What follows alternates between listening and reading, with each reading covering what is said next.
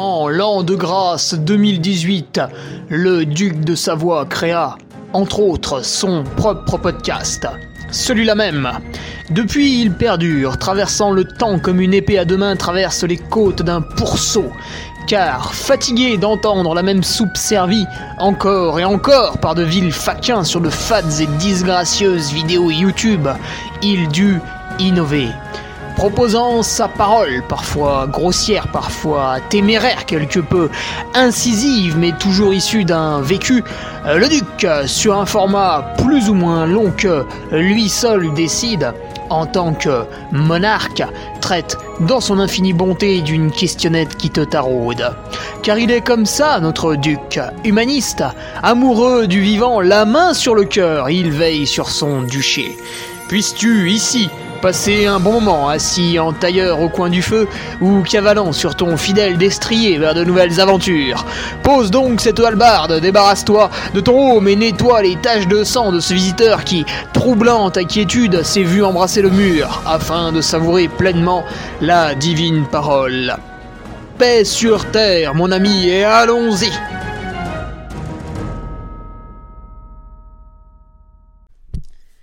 Allez, bonjour tout le monde, on se retrouve pour euh, le podcast numéro 162 avec une question de Jérémy Pinon qui date, qui date énormément. Euh, d'ailleurs, je n'ai plus beaucoup de, questions, le stock, euh, le stock a diminué, voilà, un petit peu comme la neige lors de ce printemps. Ah, bah ça y est, on est en été d'ailleurs. Eh bien, je n'en ai plus, donc voilà, vous pouvez me renvoyer par mail à hugo.ferrari.laposte.net histoire de, continuer à se faire plaisir tout l'été. Alors, Jérémy, qu'est-ce qu'il nous demandait? Il nous parlait un petit peu d'exo en côte. Il demandait voilà comment avoir une VMA ascensionnelle fiable? Puisque ta VMA sur le plat, elle est relativement facile à mesurer, on connaît. Euh, facile à exploiter aussi, tant que tu cours à plat, il n'y a pas de souci. Mais en boss, ben, c'est différent parce que toutes les bosses sont différentes. Donc, comment faire pour toujours avoir la bonne VMA, pour toujours courir à la bonne allure?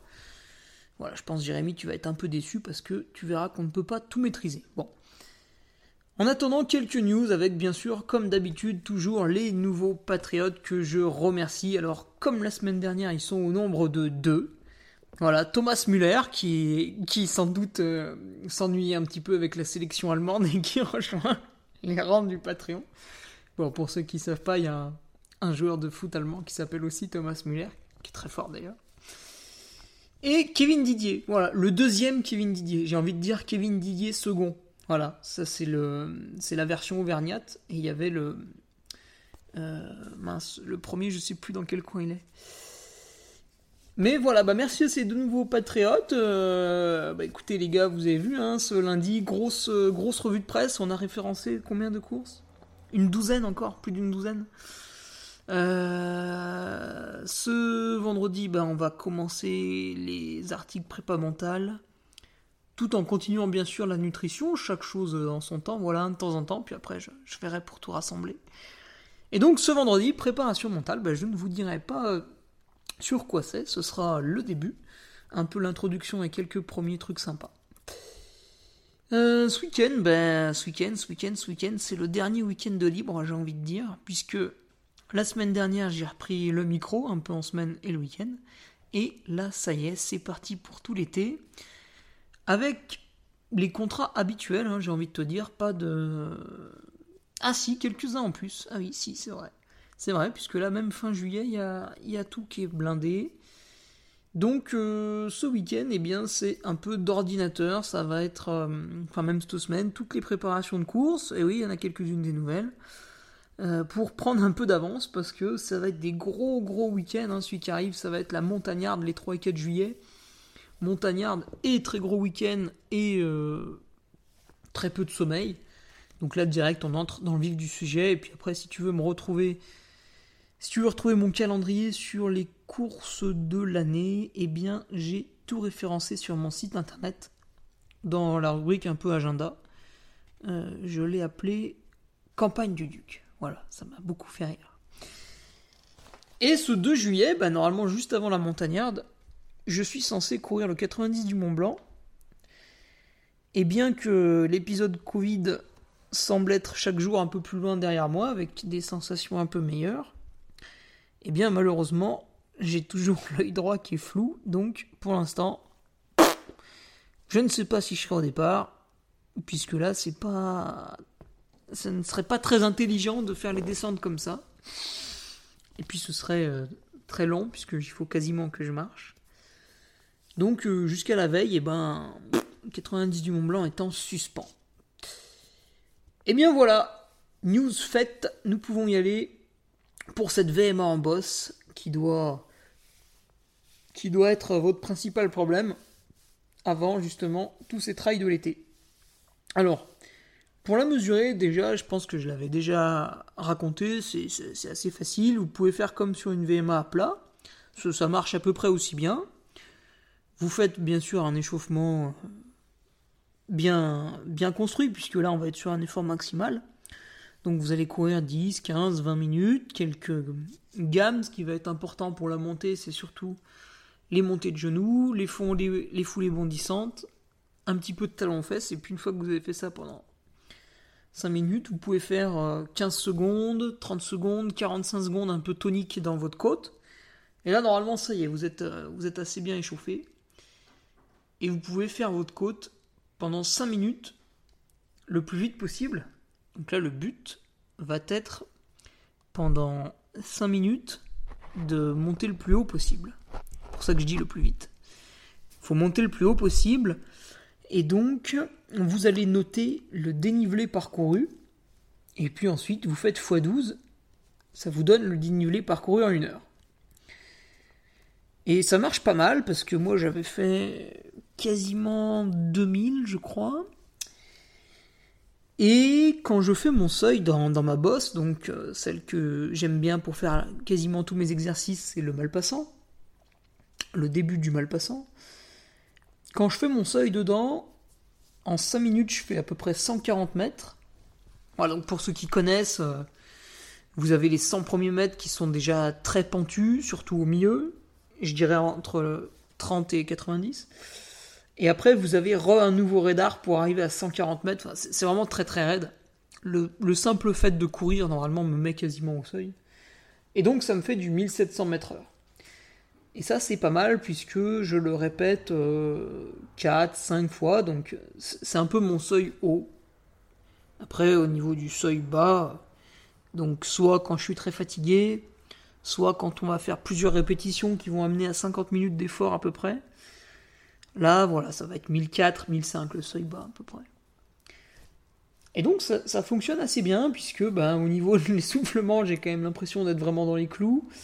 Euh, au niveau du cardio, ben, je le mettais pas avant sur les séances. Je l'ai remis qu'en mai, donc je peux pas dire, mais euh, l'essoufflement était vraiment très prononcé. Et puis quand je finissais la séance de seuil, ben, j'avais pas trop envie de continuer, donc c'est plutôt bon signe. Et là après, ben, on, peut, on peut décliner de toutes les façons, c'est-à-dire que moi il faut savoir que cette côte c'est un KV, hein. après ça continue de monter. Alors par contre après c'est peut-être un poil plus irrégulier. Donc euh, quand, je, quand je veux faire des seuils plus longs, par exemple, une fois j'avais fait deux fois 20 minutes, eh bien je faisais pile 500 mètres. J'arrivais pile poil au sommet, malgré que ça un peu régulier. Donc euh, là, ça faisait, tu vois, 1500 mètres heure, et c'est ça, deux fois 40 minutes, donc on était sur un seuil un peu long. Donc j'avais une fourchette un peu plus basse. Du coup, cette mesure, pour avoir son, sa vitesse ascensionnelle, eh ben ça marche assez bien ça marche assez bien du moment qu'on reste dans sa bosse, celle qu'on connaît, celle où on a fait le test en fait. Parce que là, une fois que j'ai annoncé, voilà, on va dire en gros, un seuil à 1600 mètres par heure, eh bien imaginons, toujours pour ceux qui connaissent un peu autour de Chambéry, au lieu d'aller dans le Malpassant, je me rends dans le versant en face, je me rends dans le relais du chat. Là, c'est pas pareil. Au lieu d'avoir des moyennes qui vont tourner autour de 25-30%, dans le relais du chat, suivant les sections qu'on prend, on va être sur des moyennes autour de 15-20%. Donc c'est moins raide. C'est moins raide, le chemin euh, par endroits est un peu plus truffé de pierres, etc. Donc ça va être difficile de me dire que dans ce chemin, je vais avoir la même euh, VMA ascensionnelle. Alors ça, ça dépend un peu des gens, mais du coup, moi, celle la pente où j'obtiens les meilleurs chiffres, c'est une moyenne d'environ 30%. Alors après, pour des gens qui vont avoir un peu plus de mal à courir en côte, eux, ils vont obtenir leurs meilleurs chiffres dans des pentes d'environ 20%. Et quand ils vont vouloir faire des séances de côte dans des pentes d'environ 10%, bah, ils vont vite se rendre compte que malgré tout, malgré qu'ils y mettent de l'engagement, malgré qu'ils y mettent beaucoup de volonté, eh bien, euh, eh bien ça ne fonctionne pas, ils n'obtiennent pas autant de dénivelé à la fin de la sortie que lorsqu'ils le font dans euh, leur pente avec le pourcentage un poil plus élevé. Bah, moi c'est pareil, quand je vais dans le relais du chat, et j'y étais euh, lundi soir, eh bien en deux heures, là où pourtant j'ai fait des navettes, je n'ai fait que 1200 mètres de dénivelé positif et négatif. Alors que dans le mal passant, pour faire 1200 mètres à peu près sur le même rythme, eh bien il me faut une heure et demie. Donc ça montre bien que cette VMA ascensionnelle, en fait, elle, vaut uniquement là où vous la testez. Après, bah, il va falloir que vous vous adaptiez. Donc moi, je le sais, quand ça va devenir un peu moins raide que 30%, eh ben, je, vais, baisser progressivement ma, ma vitesse ascensionnelle. Donc après, ce sera à chacun de trouver son... Déjà sa pente, celle où il va le plus souvent pour faire ses exos, parce que là il peut tout calibrer. Et puis une fois qu'il va voilà, courir avec un copain dans un autre coin, etc., eh bien là, euh, là il faudra adapter un peu, voilà, il faudra être en dessous, ou alors peut-être si c'est plus raide, pourquoi pas être un peu au-dessus. Ça c'est à vous de voir. Et après, si vous n'avez pas de côtes qui font 5 minutes, bah là c'est très embêtant. Parce que vous ne pourrez donc jamais vraiment faire du seuil en côte, hein, c'est pas ça se développe pas trop, hein, même sur des temps d'effort de 2 minutes, c'est quand même différent. Donc là, vous êtes dans une région géographique euh, où on peut dire, entre guillemets, voilà, vous êtes un peu baisé, quoi. Il faut le savoir. Hmm. Qu'est-ce que vous pouvez faire pour, euh, pour avoir tout de même une, une VMA assez fiable? Ah, Vous pouvez tenter de faire un peu comme sur Stade. Des fois, ce qu'on aime bien faire avec mon entraîneur, c'est 12 fois un effort d'une minute environ, donc à peu près 400 mètres. Et donc on, note justement la vitesse à chaque fois. Eh bien, vous pouvez faire un peu pareil si vous avez une côte très courte. Vous faites une séance de 10 fois une minute. Et vous regardez en une minute combien de dénivelé vous faites. Alors c'est compliqué parce que plus la côte est courte, plus la précision du dénivelé va jouer.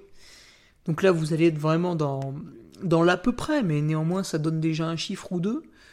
Après, bah, vous le savez, il faudra, avoir un peu d'incertitude. Et du coup, même si vous avez une côte qui fait que 2 minutes, vous allez pouvoir obtenir un peu cette petite VMA. Et vous allez pouvoir faire des seuils 2 minutes. Alors, je, les fais de temps en temps assez rarement. Pour la 2 minutes de seuil, vous allez vous placer assez haut. Puis bah, vous allez forcément faire pas mal de répétitions, hein, je pense, euh, entre 15 et 20, hein, pour avoir un temps d'effort suffisamment long. Et à ce moment-là, ça peut même être intéressant de coupler ça à un travail de descente pour que votre cardio euh, reste quand même au seuil à peu près tout le long de l'exercice. Il faudrait descendre en une minute, voire peut-être un peu moins si le chemin est très propre et qu'il n'y a pas de virage. Comme ça, votre cœur n'a pas le temps de descendre pendant, euh, pendant la descente, ou très peu, et du coup, dès que vous remontez, vous, vous avez directement un cardio qui est au seuil. Tandis que s'il vous faut 1 minute 30 à chaque fois pour monter au seuil au niveau du cardio, bah vous allez y passer que 30 secondes. Donc c'est une technique un peu de, booster les descentes quand on fait des, sections euh, très courtes en côte. Et encore une fois, vous allez faire ça dans la côte du voisin. Bon ben, ça va pas trop marcher. Alors, dans ce cas-là, ça va quand même marcher parce que sur une côte courte, vous avez déjà tellement d'incertitudes liées à votre mesure du dénivelé que quand vous allez changer de côte, à moins que vraiment il y ait une très grosse différence, genre il y en a une qui est bétonnée puis l'autre elle est pleine de cailloux, euh, puis les pourcentages varient du simple au double. À moins que vous ayez ce cas, de figure, normalement, vous allez à peu près monter aux mêmes allures. Donc sur des côtes courtes, je dirais que c'est pas trop emmerdant. Et après, voilà, c'est quand on va commencer à faire des les fractions d'effort un peu longues, dont je parlais, les, 2 fois 20 minutes seuil, 3 euh, fois 15 minutes, peut-être même 5 fois 4 ou 5 fois 10 minutes. Et ben à ce moment-là, euh, si vous changez de, de côte, si vous changez d'endroit, vous allez voir que ça va pas mal varier. Et du coup, il faudra peut-être pas trop regarder euh, le dénivelé parcouru quand vous changez de côte. Mais ce qui peut être intéressant, c'est de voir quand vous faites votre seuil bien calibré dans votre côte, où vous connaissez les temps de passage, la vitesse ascensionnelle, vous savez que vous êtes dans les clous, à ce moment-là, vous regardez votre cardio. Vous vous dites, ah ok, j'étais à tel pulse, etc. Et du coup, quand vous allez aller dans l'autre côte, celle où euh, la vitesse ascensionnelle est, pas la même, parce que du coup, vous n'êtes pas calibré, parce qu'il y a une pente différente, parce qu'il y a plus de virages, parce qu'il y a plus de cailloux, ou il y en a moins, et eh bien vous allez pouvoir regarder votre cardio. Normalement, vous devriez monter à peu près la même chose. Alors là encore, ça va être peut-être un peu différent parce que le cardio-fréquence-mètre il bouge un peu.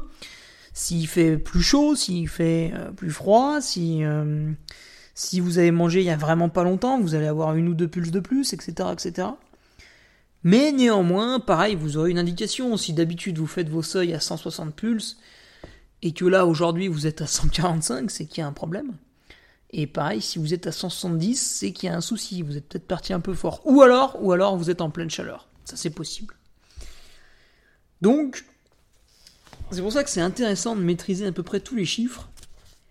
Parce qu'une fois que vous maîtrisez tous les chiffres, une fois que vous avez votre vitesse ascensionnelle dans la côte, eh ben vous vous rendez compte que tous ces chiffres ne vous servent à rien puisque toutes les côtes changent et du coup vous êtes perdu. Mais, vu que vous connaissez les chiffres, vous savez que quand tout va bien et que vous êtes dans votre côte, euh, vous avez une VMA ascensionnelle, je dis un chiffre au hasard de, 1700 mètres heure, eh bien vous changez de côte. Donc vous savez que vos chiffres ne sont plus bons. Mais ils vont pas non plus être divisés par deux. Donc si vous aviez cette VMA ascensionnelle à 1700 et que dans une autre côte vous êtes à 1005, 1006, bon bah voilà, ça le fait, ça se rapproche. Vous avez un, vous avez un point de repère, même si du coup, bah oui, c'est pas la vérité vraie à 100%. Ça, c'est ce qu'il faut admettre. Donc pour que ce soit bien fiable, eh ben, il faut que vous sachiez exactement ce dont vous êtes capable de faire dans un endroit que vous connaissez par cœur. Et ensuite, quand vous vous déplacez un peu partout, eh ben, du coup, vous pouvez vous servir de ce que vous savez que vous valez pour euh, reproduire plus ou moins l'effort. Et de toute manière, c'est aussi la chance qu'on a dans notre sport, qui est le trail, euh, le but du jeu n'est pas d'être un robot. Par exemple, moi j'ai eu cette tendance d'aller trop souvent dans le mal passant, et en gros, qu'est-ce que je faisais? Je montais en marche bâton, plus ou moins tonique, et je redescendais. Et du coup, j'étais très bon, voire imbattable dans cette marche bâton, c'est ce qui s'est passé à la TDS. Dans la première montée, moi clairement je, je m'emmerdais. Et pourtant à côté de moi c'était pas au capel, c'était tout ce que tu veux je me faisais chier dans la bosse, je trouvais que ça allait pas vite. Par contre, derrière, il y a eu la descente du col Chavannes, qui est une piste forestière pas très inclinée, donc moi je suis descendu à 15 km heure. Pao qui s'est échappé à ce moment-là était plutôt à 16-17. Bah là j'étais perdu, tu vois, j'étais dans un endroit que je connaissais plus, et c'est dommage. Idem, après, il y avait des petites côtes pour remonter au col du Petit Saint-Bernard. Bah là, pareil, j'ai galéré, j'ai rétrogradé en cinquième position parce que ces côtes moins raides, j'étais pas habitué à courir dedans. Donc, c'est très bien d'avoir sa côte où on a tous ces temps de passage, où on a les séances clés. Voilà, ça, permet aussi de se rassurer. Là, en ce moment, j'ai été positif au Covid. Derrière, j'ai eu des sensations de merde. De temps en temps, j'ai réussi à passer une séance aux bonnes allures dans ma bosse. Ça rassure. Tu te dis, voilà, le niveau est en train de revenir. Maintenant, c'est aussi intéressant d'aller explorer d'autres d'autres endroits bah, justement pour que quand vous arriviez sur un trail, même si vous le connaissez, même si vous connaissez le profil, eh ben euh, vous n'êtes pas surpris parce que vous avez, couru un peu n'importe où. Parce que si vous faites uniquement de la course dans du 20%, ben quand vous serez à 10%, vous serez perdu, quand vous serez à 30%, vous serez perdu. Donc c'est pour ça que c'est bien de tout connaître. Comme ça, quand vous allez dans un autre endroit, bah, vous vous dites, ouais, au cardio, je suis pas trop loin, c'est bon. Ouais, au niveau de la vitesse ascensionnelle, je suis pas trop loin, c'est bon. Donc ça vous rassure un petit peu, vous continuez votre sortie. Et après, vous revenez de temps en temps dans votre secteur clé, vous refaire une séance clé justement bien calibrée. Et c'est cette alternance qui va faire que vous, vous, vous serez sur la meilleure optimisation. Donc ce qu'il faut bien comprendre, c'est que réaliser tous ces entraînements avec la bonne quantification, euh, tout ce qui va bien, ça n'existe pas. Ça, n'est pas possible. Vous ne le lisez que dans les livres. Dans la vraie vie, c'est pas vrai. Trop de conditions changent en permanence. Donc c'est bien d'avoir des chiffres en tête et de bien garder à l'esprit que c'est toujours des fourchettes. Euh, même les gens qui travaillent uniquement au cardio-fréquence-mètre, ils vont pas respecter euh, une valeur à la pulsation près. Ils seront toujours dans ce qu'on appelle une zone plus ou moins large. Et bah là, c'est pareil. Un dernier exemple, peut-être, c'est que euh, moi, dans ce mal passant, tu vois, je fais des fois des efforts un peu longs. Alors l'été, c'est pas mal parce qu'il est à l'ombre jusqu'à 12-13 heures. Donc euh, quand il fait vraiment très très chaud, tu te limites à des navettes pour rester à l'ombre. Donc tu fais 6, 7, 8 heures de navette pour faire un peu long avant l'UTMB. Et là, en général, je monte entre 1000 et 1200 mètres heure, suivant un peu la, forme du moment, la chaleur, etc. Et du coup, souvent, j'envisage un peu cette moyenne dans les courses quand je, quand je fais mes estimations, tu vois. Je, regarde un peu combien de temps il me faut, suivant le kilométrage de la bosse, le fait que je monte à 1000 ou 1200 mètres par heure, etc. Je fais des calculs un peu grossiers, hein, avec des arrondis vraiment rapides. Et du coup, j'obtiens à peu près deux estimations, tu vois. Et en général, euh, hop, je mets, la, je mets la balle au centre, et puis voilà, ça me fait mon plan de course. Alors évidemment, à chaque fois, ben, tu dévis, euh, t'es un peu plus rapide, t'es un peu plus lent, ça dépend comment tu connais la course. Par exemple, au Swiss Canyon Trail, j'avais prévu des temps de passage beaucoup plus longs au début. Parce que bah, je connaissais pas bien la course et finalement c'était relativement facile. En plus, la température était parfaite. Euh, et pourtant, je n'avais pas l'impression d'aller vite parce qu'on était un groupe de 15 personnes à l'avant de la course. Un groupe de 15 personnes à l'avant d'une course au bout de 30 bornes, c'est rarissime. Donc ça veut bien dire que on n'avait pas non plus euh, couru à un rythme totalement déraisonnable. Donc voilà, voilà, voilà pour, euh, pour toi Jérémy. J'espère que ça t'a permis d'y voir plus clair. Enfin, je pense que tu dois être déçu parce que bah, effectivement, on ne peut pas avoir une VMA ascensionnelle fiable dans tous les endroits. Mais une fois que tu t'es bien calé dans ton petit chez toi, dans ta bosse, dans ton segment, dans ta montée, eh bah tu vas pouvoir t'expatrier un peu partout. Et puis voilà, tu regardes un peu les chiffres de temps en temps. Ça peut être aussi l'occasion quand vous n'êtes pas dans dans votre boss, dans votre endroit, dans votre séance bien calibrée, patati patata. Ça peut être à l'occasion aussi à ce moment-là de courir un peu la sensation. Par exemple, si dans la semaine vous avez déjà fait une, voire deux séances en côte, allez admettons, ça on en parle dans l'ebook, l'ebook que j'ai rédigé avec euh, Nicolas Martin, enfin c'est surtout lui qui a rédigé, moi j'ai amené quelques petites anecdotes personnelles un peu comme ça.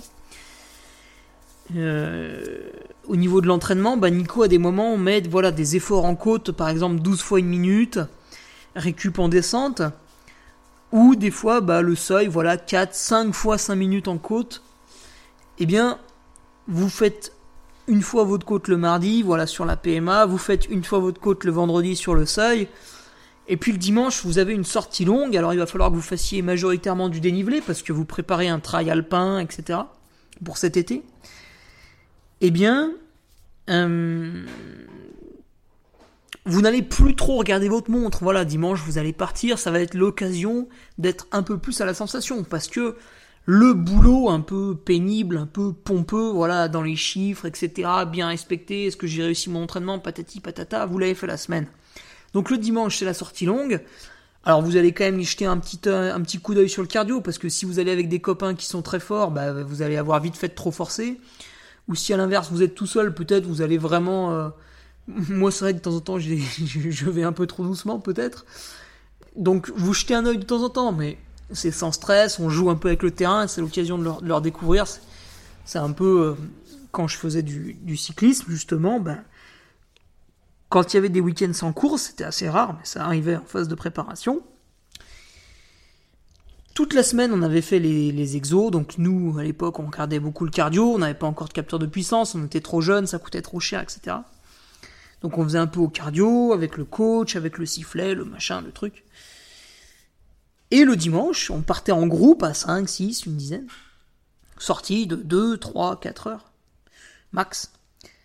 Et à ce moment-là, ben, euh, il y avait plus, tu vois, en côte, on regardait plus le compteur, rien, on était en groupe, souvent on discutait un peu, c'était l'occasion aussi. Et puis de temps en temps, voilà, il y avait quand même, y avait quand même une petite, attaque pour se faire plaisir. Mais elle restait euh, pas très longue et, plutôt incisive. Voilà. Bon bah j'espère que je t'ai donné quelques billes, euh, Jérémy. Et puis sinon, bah écoute, on va se retrouver la semaine prochaine.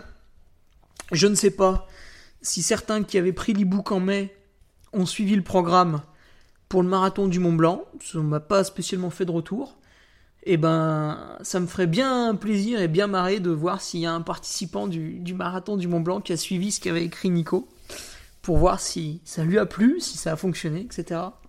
Et puis pour les autres, après il y a toute la préparation pour les Templiers, qui va être un bel événement là, le 15, 16, 17 octobre.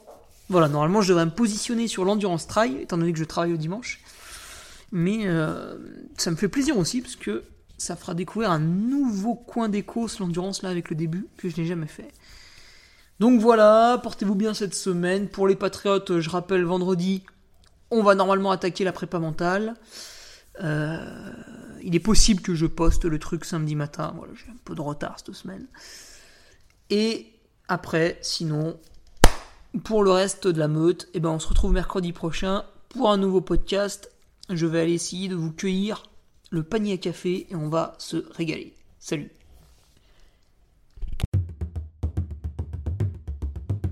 Tu viens d'écouter le podcast du Duc de Savoie. Si tu souhaites approfondir avec de pertinents articles d'éminents spécialistes, rejoins le Patreon.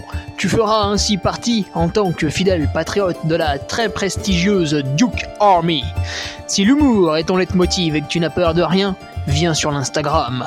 Si tu veux espionner le duc, car tu es vil et sournois, son Strava est également à ta disposition. Enfin, si tu es vieux, presque sénile et ou débute dans les réseaux sociaux, contente-toi de suivre sa divine page Facebook, les liens sont dans la description, que Dieu te garde, et à la semaine prochaine